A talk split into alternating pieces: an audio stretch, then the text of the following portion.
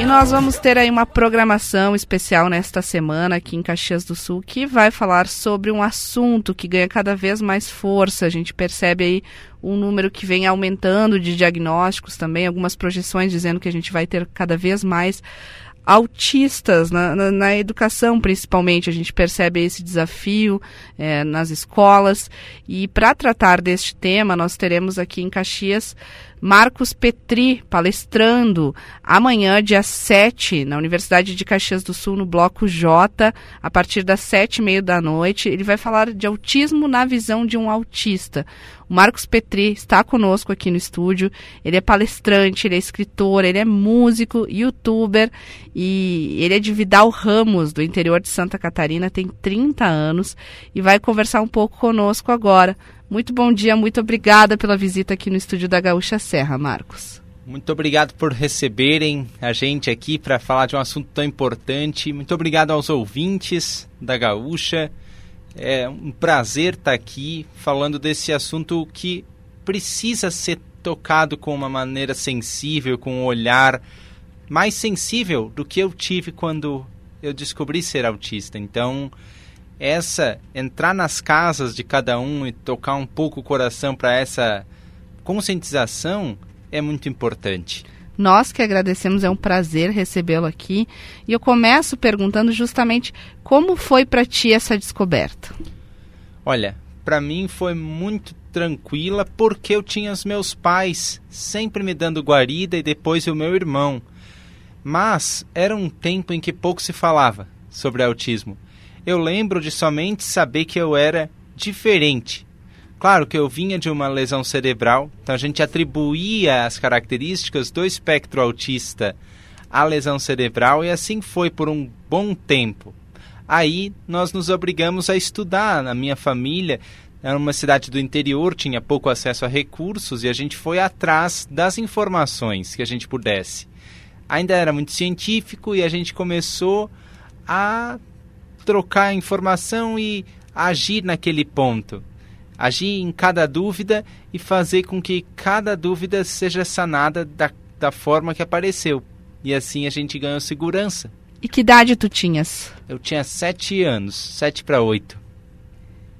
Marcos, uh, muito bom dia. E para ti, como é que é o teu dia a dia, a tua rotina e quais são as principais dificuldades? Olha, a minha rotina, ela precisa ser bem estruturada. E é aí que está a primeira dificuldade de uma pessoa autista. Qualquer fuga da rotina que não for minimamente prevista gera estresse e desconforto bem grande. Então, por exemplo, para vir aqui a gente teve uma uma uma rotina pré-estabelecida. Pré Minha mãe disse: "Ó, nós viemos aqui na Gaúcha conversar, temos uma entrevista assim, assim, assim, e aí eu comecei a me acalmar e preparar. Então, primeira parte da minha rotina é que ela tem que ser bem estruturada.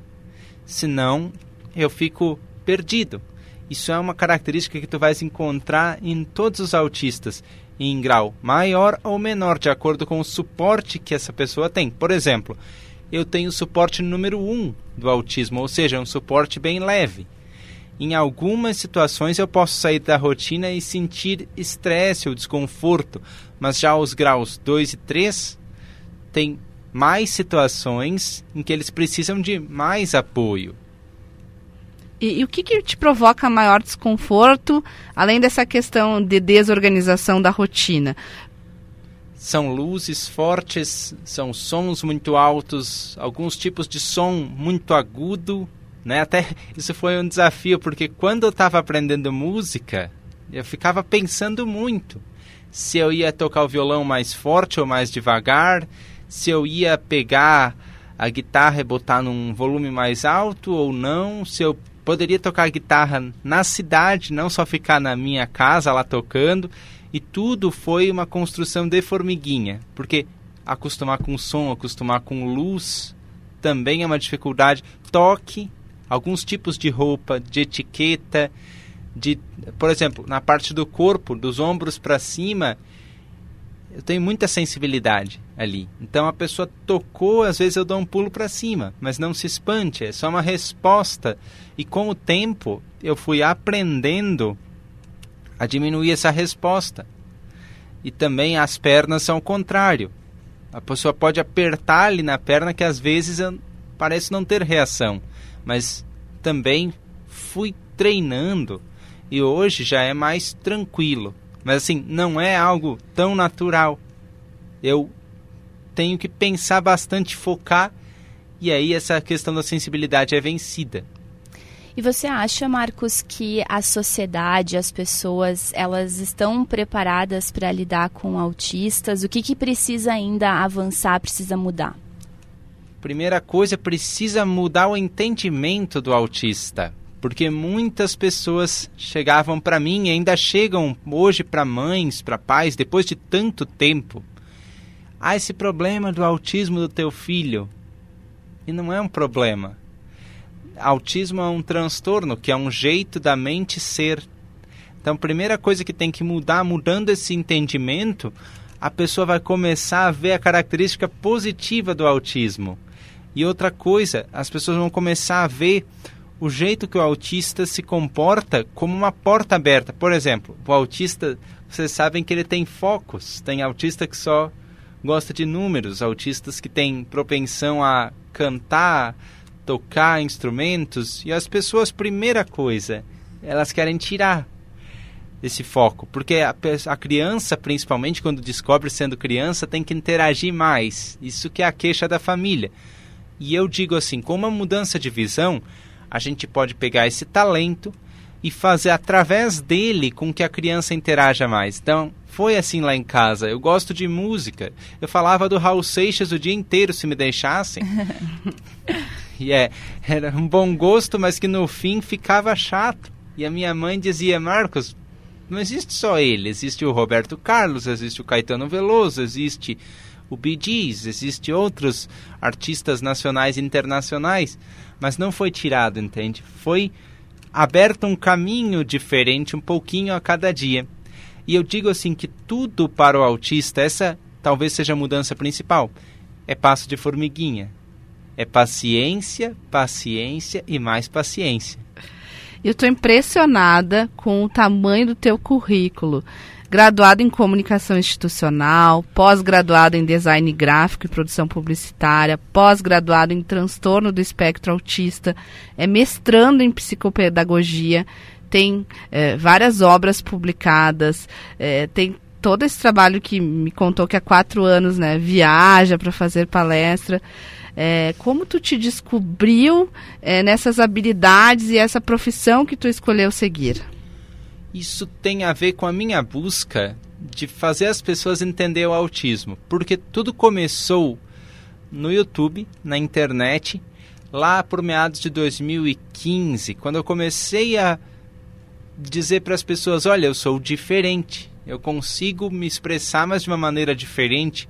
Eu tenho essas sensibilidades à luz, som, eu tenho um foco, mas me tire desse foco que eu vou gostar. Eu fui apresentando algumas situações, mas depois as escolas começaram a vir atrás, porque simplesmente pegavam o aluno autista, punham na sala de aula e não sabiam muito tratar com ele. Então eu fui dar uma mão, primeiro para falar de bullying, para evitar que essas crianças sofressem agressão depois fui falar de bullying para a pessoa com deficiência em geral. Né? Autismo desde 2012 é considerada uma deficiência. Até então não era, mas é uma deficiência chamada invisível, né? porque está no comportamento da pessoa, está no jeito de ser da pessoa. E aí essa proporção ficou maior começaram a me chamar em outras escolas lá de Santa Catarina e depois do Paraná, aqui do Rio Grande do Sul também. Conheci as redes de apoio ao autista que tem aqui no Rio Grande do Sul. É bem grande, principalmente, por exemplo, uh, lá em Santa Cruz do Sul, por exemplo, tenho amigos que, que fazem campanha pelo autismo aqui no Rio Grande do Sul. Conheci a situação em Porto Alegre e fui conhecendo. E fui sendo assim um agente para tentar mudar essas situações de, de exclusão em oportunidade de incluir o autista. E sou curioso, gosto de ler e gosto de pesquisar, então por isso o currículo, né? Uma coisa foi puxando outra. Primeiro eu tinha medo de estar numa faculdade que tinham 40 alunos. Eu pensei 40 pessoas gritando. 40 pessoas fazendo um tropel dentro da sala de aula porque queriam ir para a cantina no recreio ou em algum outro lugar. Mas depois que eu superei, foi a porta de entrada para outros conhecimentos. E assim, ó, através da música, eu também entendi que dá para estar em vários lugares. Isso eu venho trazer aqui para Caxias, né? A gente pode, com conhecimento, estar onde quiser. Então, com a música eu estudo línguas, porque eu gosto de viajar. Então, eu comecei falando inglês, que eu aprendi sozinho praticamente depois alemão, depois espanhol, depois italiano, Nossa, depois uau. sueco, depois catalão. E não para mais. E não paro mais. Eu só encalhei na, na Catalão. língua russa, porque a língua russa tem Catalão. caracteres que a gente não usa, então Uhum. acho que Ah, por mas- desuso Mas já fala Acabei um encalhando. monte aí de línguas, né? Nossa. Não, e escolhendo algumas línguas, por exemplo, catalão, que se, se fala numa região específica da Espanha. É, por 10 milhões de pessoas só, e talvez menos ainda. Mas Que eu, legal. eu gostei, eu sou bem curioso com o som. Então, o que aconteceu no catalão foi muito engraçado, porque eu comecei a pensar, isso aqui é espanhol diferente. e não era espanhol, era outra língua. Uhum. Como tu falou, região específica lá da Catalunha da Espanha, mas eu comecei a estudar. Vamos estudar isso também, então. E Marcos, quem quiser saber mais sobre autismo, quiser conhecer o teu trabalho, quais são os teus canais na internet? No YouTube é que eu produzo mais. Eu tô lá no Diário de um Autista. E também no Instagram eu sou arroba o Marcos Petri. E por lá que as pessoas me acham com mais frequência, né? Instagram e YouTube. Eu interligo muito as duas coisas e no Instagram eu interajo mais com a galera. Faço perguntas e respostas, faço vídeos ao vivo, conto por onde eu tô nesse Brasil, o que, que eu tô fazendo, as coisas que eu descubro.